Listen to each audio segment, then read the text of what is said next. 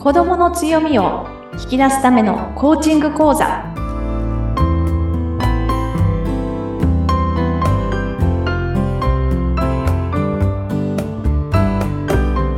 皆さんこんにちは。子どもの強みを引き出すラーニングサクセスコーチの本堂克子です。インタビュアーの高須幸子です。この番組は子育てに役立つコーチングについて勝子さんにわかりやすくお話をいただいています。勝子さん、今回もよろしくお願いいたします。はい、よろしくお願いいたします。はい。1月ももうね、下旬に差し掛かってまして、もう年が明けてからあっという間ですね。本当ですね。もうあっという間で、あの、年を明けて、ちょっと走り出そうかなと思って、まあ、忙しくされてる方もね、多かったと思うんですよね。そんな皆さんのね、走ってきた中で、その1月下旬になってちょっと疲れをね、あの、出てしまっている方も多いんじゃないのかなというふうに思います。うん、もう1月と言いますと、いつもの月よりね、こうバタバタバタとこう忙しい日々をね、皆さん送られているんじゃないかなと思うんですけれども、そういった中でやっぱりちょっとね、はい、ここで疲れが出てしまうっていう方もね、いると思います。そうですよね。特にね、お母さん、お母さんという立場の方々は特に、お子さんのこともね、年末年始で、あの、家のこともやりながら、お子さんのこともやりながら、そしてお仕事持ってらっしゃる方もいらっしゃったら、はい、フル、フル活動している、もうフル回転している中ですごく、あの、忙しくしてて、気づいて、気づいたらちょっと疲れが出てるって方もね、いらっしゃるんじゃないかなと思うんですが、幸子さんの周りでもいらっしゃったりしますか、はい。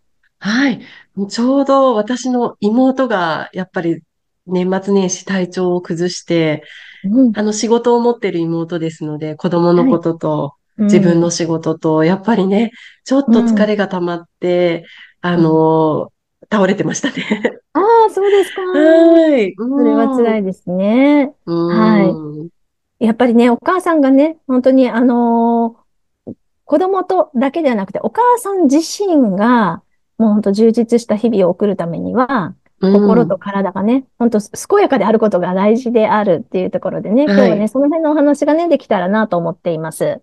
はい。確かに、勝子さん、お母さんが倒れてしまうと、うん、家の中が回らないっていうことありますよね。そうですよね。なんか、うん、はい。あの、幸子さんご自身でもそんな経験ありますか？あ、はい、あります。私も長女が1歳半ぐらいの時に、あの、肺炎になってしまって入院したことがあるんですよ。ああ、そうだったんですね。その時は本当に大変でした。やっぱり、ね、あの、うん、実家から母親に出てきてもらって、子供の世話と、うん、で、あとね、自分の体調のことって、その時はどうしても後回しになってしまって、うん、ね、結局入院してみんなに迷惑かけてしまったっていう経験があります。ああ、大変でしたね。ね、特にお子さんのね、子育てを始めて、ね、間もない頃ですし、はい、仕事もバランスよくと思ったら、一番無理してるのはご自身だったって感じですかね。そうですね。でもなかなかこう自分で無理してるっていうのに気づくことができなくて、うん、やっぱりこう、お医者さんに行くのも遅くなってしまったので入院っていうことになってしまったのかなって、今思うと、そうなんですけれども、その時は、やっぱり仕事も子育ても一生懸命走り続けるっていうふうになったのでね、それは反省してますね。ああ、そうですね。よくわかります。あのね、リスナーの皆さんもいかがでしょうか？本当にね、うん、あの、子育てをしていると、やっぱり自分のことを後回しにするとか、あるいは、あの、自分はちょっと無理しても大丈夫って自分に言い聞かせてしまうとか、そんなこともね、はい、起きがちじゃないかなというふうにちょっと思います。うん。うんね。だからこそ、この1月の下旬に差し掛かって、ちょうど、あの、健康面ですとか、自分の心の持ちようはどうかなっていうふうなところを、ちょっと振り返るってことをされてもいいの、いいのかなと思います。はい。うん。具体的には、どんなことをしていったらいいんですかね？あ、そうですね。あの、ご自身でね、あの、自分のヘルスチェック、まあね、人によっては、あの、人間ドックとか健康診断とか、そういったことを、えっと、このタイミングでやるっていうふうに決めてらっしゃる方もいらっしゃるかもしれませんが、年始めのうちに、やっぱり自分の心と体がどんな状態かっていうところを確認しながら予定を立てる。年間で、このあたりで私はじゃあちょっと健康のチェックをしてみようかなとか。うん。あるいは、ちょっと私の頑張りすぎなスケジュール、日々のスケジュールの中で、例えば、一週間、自分のための時間はどういうふうにして持ててるかなとか、うん。ちょっと振り返っていただいて、はい。あの、自分のやっぱり、えっと、余裕というかね、空きの時間を持つということも大切かなというふうに思いますね。うん。はい。こう、頑張ってるお母さんほど自分のことは後回しになってしまいがちだと思うんですよね。あ、そうですね。なんか、うん。そのあたりって、例えばなんですけど、あの、幸子さん、工夫されてることってありますか？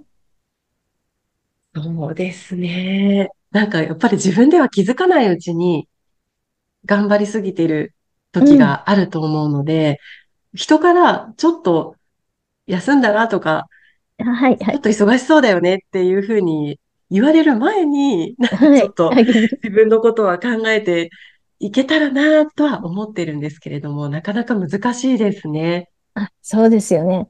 あうん。のー本当に自分のことを振り返るのは大変かなと思いますが、あの、私がちょっとやってることとして、ちょっとごはい。紹介しますと、うん。やっぱり、やることを、やるべきことと、これは後回しにしていいこととっていうことをね、ちょっとリスト化するっていうのも一ついいかなと思いうます。ん。まあ、はい。あの、いろんな作業、大切なこと、やらなきゃいけないことはたくさんあるかと思うんですけども、うまあ、リストアッん。プして、どんなタスクがあるかな。で、これは後に回せるなとか、今日やらなくてもいいなとか、これは誰かにお願いできるなとか、なんかね、人を頼るとか、あとはなんか便利なものを使うとかね、そういったところうん。もね、大事なんじゃないかなと思っていて、私はそのようにしてなんかタスクを出して、まあ今日はこれ後回しとか、そういうふうにしてやってみたりしてます。はうん。い。確かにこうリスト化すると目に見えはい。てわかるので、うん。こう自分の中でも整理がつきやすそうですよね。あ、そうですね。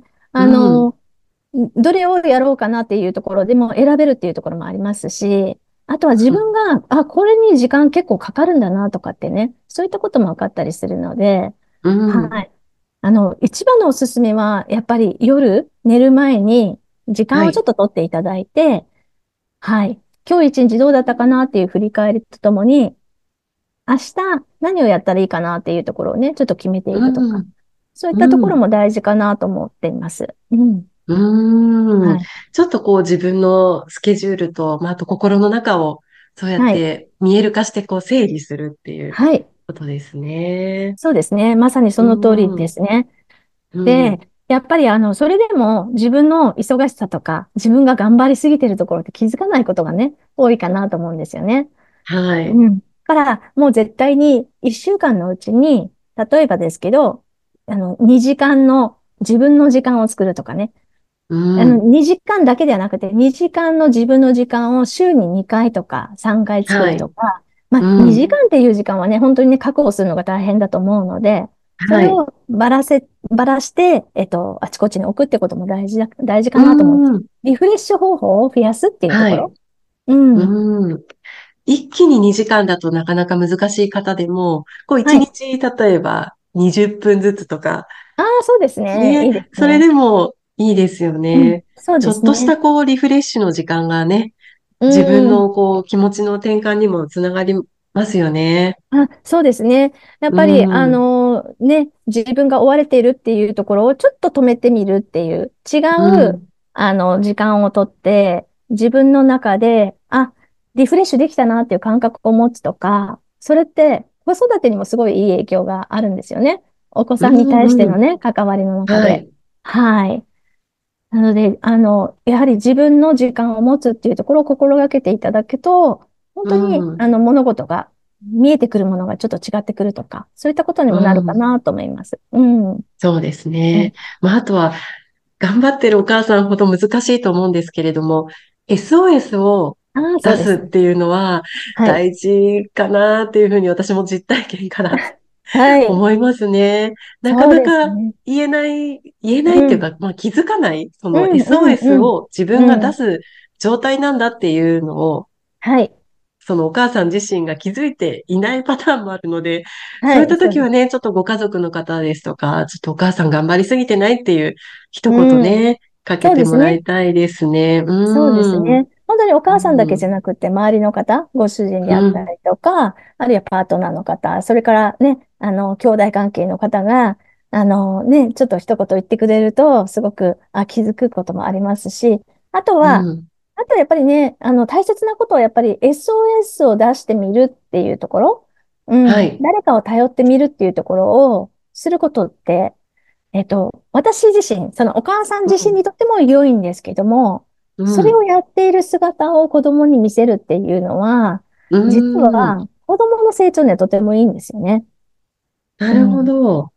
子供もこう SOS を出しやすくなるっていうことにもつながりますか？そうです、そうです。自分だけで頑張りすぎずに、困ったら誰かに、あの、頼ってみるとか、うん、あるいは、うん、あの、自分が人に頼っていいんだなっていうことを知るっていうきっかけにはなると思うので、はい。なんかね、私自身もすごく同じ、なんでしょうね。あのー、私自身も、えっ、ー、と、うん、SOS を出しにくい人間だったので、かつては。はい。やっぱり頑張らなきゃいけないよねとか、うん、うん、こういう、ここまで頑張って当然だよねとか、うん、当たり前だよねって思いながらね、過ごしてきたことが多かったんですが、はい。意外と子育てをしていて、子供が大きくなってくると、あれ？子供の頑張ってるこの姿って無理してない？とかって思うんですよね。うん。うん。うん。そうした時に子供にちょっと聞いてみて、まあ、うちの子たちはもう、あの、思春期、はい、終わっても大きくなってますけれども、はい、はい、聞いてみると、いやー、頑張って育て、頑張った人に育てられたから、やっぱり自分たちも頑張んなきゃいけないと思ってきたんだよね、とかって言われたりとかね。えー、そんなこともあったりして、子供はよく見てるなと思いますね。見てますね。うん、でもそういうところでこう、いい影響を与えられるような、こう自分がね、はい、振る舞いをしていけたら一番ね、いいですよね。そうですね。はい。やっぱり、あの、お母さん自身が、うん、はい。お母さん自身が、すごく、あの、コンディションよく、うん、あの、体調も心も落ち着いていると、整っていると、とてもお子さんにはいい影響があるっていうところはね、やっぱり皆さんも感じ取っていただけたらなと思います。はい。まあちょっとね、この配信聞いた後に自分のことを少し振り返っていただければ嬉しいです。さあ、このポッドキャストの説明欄には、勝子さんの会社のホームページのご案内掲載されています。そちらもぜひご覧ください。今回のお話はここまでとなります。勝子さんどうもありがとうございました。ありがとうございました。